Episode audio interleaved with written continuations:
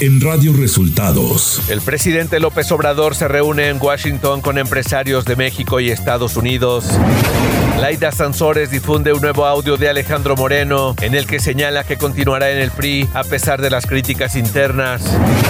Reporta la Secretaría de Salud 36 mil nuevos contagios de COVID-19, la cifra más alta en esta quinta ola de la pandemia. Esto y más en las noticias de hoy. Este es un resumen de noticias de Radio Resultados.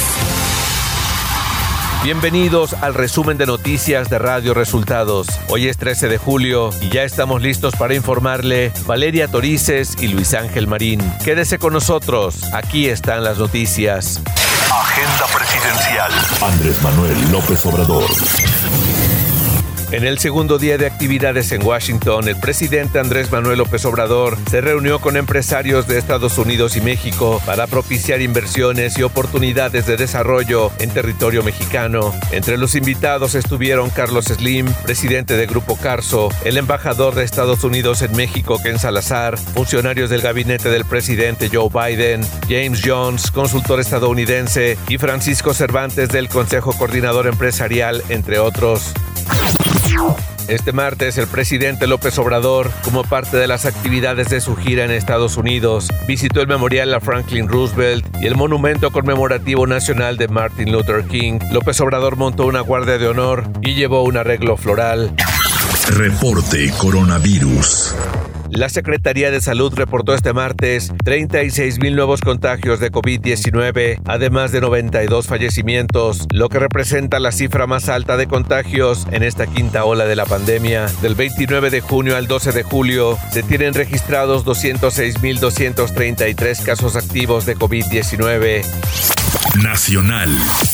La gobernadora de Campeche, Laida Sansores, dio a conocer este martes un nuevo audio en el que se vincula al dirigente nacional del PRI, Alejandro Moreno, en una presunta conversación con Marco Cortés, dirigente del PAN, en el que dice que él seguirá en el PRI hasta 2024 y que no le importan las quejas para que deje de dirigir al partido. Primero Dios, si me da vida, seguiré aquí en el PRI hasta el 2024. O sea, a mí me va a tocar decidir la lista porque todos esos que andan allá afuera, no, que si no hay resultados van a la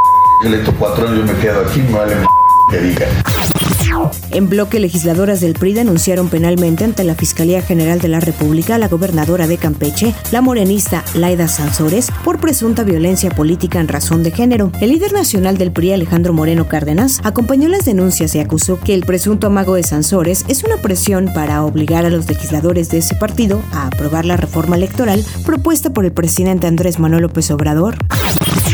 Las Comisiones Unidas de Igualdad de Género y No Discriminación y Prerrogativas y Partidos del INE aprobaron el proyecto que ordena a los partidos políticos postular al menos a una mujer para las gubernaturas del Estado de México y Coahuila. Ante esto, Morena, PAN, Partido Verde, Partido del Trabajo y PRD se unieron para rechazar el acuerdo sobre la paridad que les da poco más de tres meses para modificar sus documentos internos, pues lo consideraron incongruente, estricto y violatorio a las soberanías estatales y a las autodeterminaciones de los partidos. La Relatoria Especial para la Libertad de Expresión de la Comisión Interamericana de Derechos Humanos condenó la incesante violencia contra la prensa en México. Consideró que las acciones emprendidas por el Estado hasta la fecha han resultado insuficientes e ineficaces para detener el incremento de asesinatos y ataques físicos contra trabajadores de la prensa. Mediante una edición vespertina del Diario Oficial de la Federación, la Secretaría de Desarrollo Agrario, Territorial y Urbano emitió este martes una nueva declaratoria de causa de utilidad pública de 25 terrenos de propiedad privada con una superficie de poco más de 38 hectáreas, las cuales serán expropiadas para la construcción del tramo 5 del tren Maya. Economía. Este martes la calificadora Moody's degradó la nota de la Comisión Federal de Electricidad a BAA2 desde BAA1. Además, cambió la perspectiva de negativa a estable. Esta rebaja se da luego de que el lunes la calificadora bajara un peldaño la nota de Pemex. Moody's detalló que esta acción a la baja de ambas empresas estatales obedece principalmente a la rebaja a la calificación del gobierno de México. Clima. Para hoy, la onda tropical número 11 recorrerá el sur del litoral del Pacífico y el sur de la mesa central e interaccionará con un canal de baja presión sobre Chiapas y Oaxaca, lo que originará lluvias puntuales fuertes en el centro del país, incluido el Valle de México, y muy fuertes en Guerrero, así como lluvias puntuales intensas en zonas de Chiapas, Oaxaca y Veracruz, las cuales podrían generar incremento en los niveles de ríos y arroyos, inundaciones y deslaves en zonas bajas de los citados estados. Por su parte, el monzón mexicano sobre el noroeste del territorio nacional y su combinación con inestabilidad de niveles altos de la atmósfera ocasionarán lluvias puntuales fuertes a muy fuertes, con descargas eléctricas, rachas fuertes de viento y posible caída de granizo en zonas del noroeste y norte de México. Ciudad de México.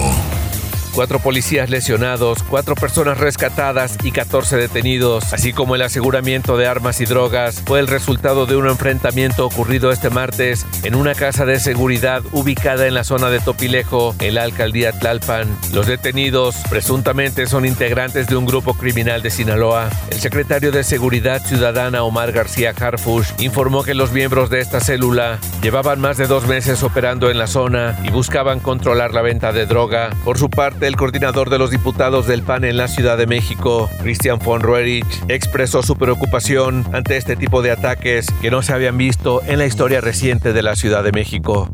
Información de los estados. Agentes de la Fiscalía General del Estado de Puebla detuvieron a la persona que el pasado 28 de junio realizó disparos en la fila de vacunación anti-COVID para niños en un centro de salud en Puebla, informó el gobernador Miguel Barbosa. El mandatario dio a conocer que la aprehensión se realizó fuera del estado. La Fiscalía General del Estado de Chihuahua dio a conocer que se detuvo al presunto asesino de la doctora anestesióloga, el cual fue encontrado la tarde de lunes atado a un poste en una calle de San Juanito, golpeado, junto a un rifle de asalto AK-47 y a una cartulina que lo señalaba como el homicida. En relación a este caso, 10 pasantes de medicina de la Universidad Autónoma de Chihuahua que realizan su servicio en Bocoina por temor a la delincuencia en esa zona de la Sierra Tarahumara. En un acto realizado la mañana de este martes en el Parque Fundidora en Monterrey, el secretario de Gobernación Adán Augusto López Hernández refrendó el apoyo del gobierno de México ante la crisis de agua que enfrenta el estado de Nuevo León y ofreció comenzar el próximo año la construcción del acueducto El Cuchillo 2 y la posibilidad de revivir el plan de traer agua del río Pánuco al estado. En Querétaro, una aeronave se desplomó a unos kilómetros del aeropuerto internacional la tarde de este martes. Por medio de un comunicado, se informó que la aeronave se desplomó en la comunidad de Galeras, perteneciente al municipio de Colón. Se informó que en el accidente murieron la piloto y el copiloto de la aeronave. Radio Resultados Internacional.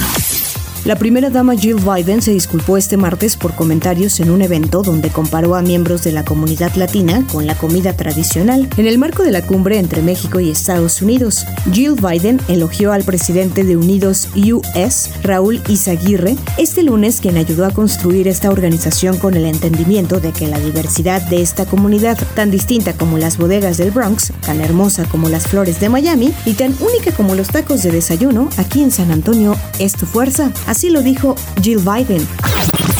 El ex consejero de Seguridad Nacional estadounidense, John Bolton, admitió este martes que ayudó a planificar golpes de Estado en otros países y afirmó que el asalto al Capitolio del 6 de enero de 2021 en Washington se quedó corto. Este último episodio fue el resultado del entonces presidente Donald Trump dando tumbos de una idea a otra.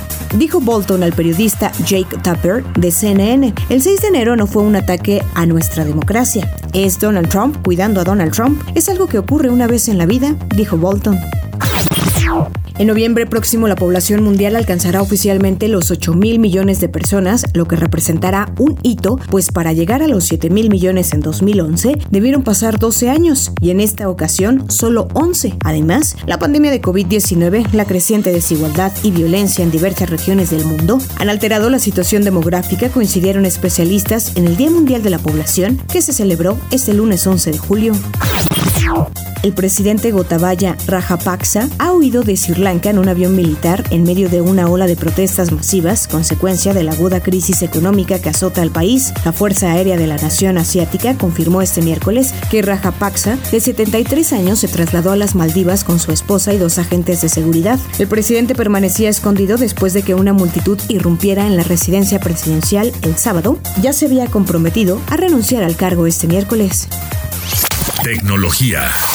La empresa Twitter demandó este martes a Elon Musk por violar el acuerdo de 44 mil millones de dólares para comprar la red social y pidió a un tribunal de Delaware que ordene a Musk completar la fusión a los 54.20 dólares por acción de Twitter, acordado según una presentación judicial. Por su parte, Elon Musk respondió con un meme a la demanda de Twitter. Google quiere acelerar la homogeneización y simplificación de sus aplicaciones, que iniciaron con la despedida de Hangouts y ahora se anuncia el fin de Google Duo, servicio que se fusionará con Google Meet. Será a finales de este año cuando Duo sea reemplazado por completo por la nueva aplicación de Meet. Espectáculos. La edición número 74 de los premios Emmy se llevará a cabo el día 12 de septiembre y entre las series más nominadas se encuentra Succession con 25 nominaciones. Por su parte, Squid Game es la primera serie en lengua no inglesa que compite por el máximo honor de la televisión con 13 nominaciones. En la parte de comedia, Ted Lasso tiene 20 nominaciones y la oportunidad de ganar su segundo trofeo consecutivo a la mejor comedia. The White Lotus también con 20 nominaciones y la comedia Hacks y Only Murders in the Building con con 17 cada una. El drama de disfunción adolescente Euphoria y Stranger Things también están nominados. The Hollywood Reporter informó que en China no se podrá estrenar Thor Love and Thunder. Al igual que ocurrió con Lightyear, las escenas que involucran personajes de la comunidad LGBTQ son la razón por la que se prohibiría el estreno de la cinta. A Disney, en general, no le ha ido muy bien en China en los últimos años. El remake de live action de Mulan no se estrenó a causa de la pandemia. Por su parte, Shang-Chi y las leyendas de los Diez Anillos y Eternals fueron prohibidas debido a polémicas declaraciones que había realizado el actor Simu Liu y la directora Chloe Zhao sobre China. Deportes. Tras los recientes fracasos en la Selección Nacional de México, este martes se tomaron decisiones contundentes en la cúpula mayor de selecciones nacionales debido a la eliminación de Juegos Olímpicos en ambas ramas, así como el no participar en las próximas ediciones del Mundial Femenil y Mundial Sub-20. Se dio a conocer la salida de Gerardo Torrado, director general deportivo de la Federación Mexicana de Fútbol, que será destituido de su cargo. Además, Ignacio Hierro, director deportivo de selecciones nacionales, y de Javier Mier, director de selecciones menores. Se dio a conocer también que dejarán su cargo los entrenadores Luis Pérez de la selección sub-20 y Mónica Vergara de la selección femenil. Y hasta aquí las noticias en el resumen de Radio Resultados. Hemos informado para ustedes Valeria Torices y Luis Ángel Marín.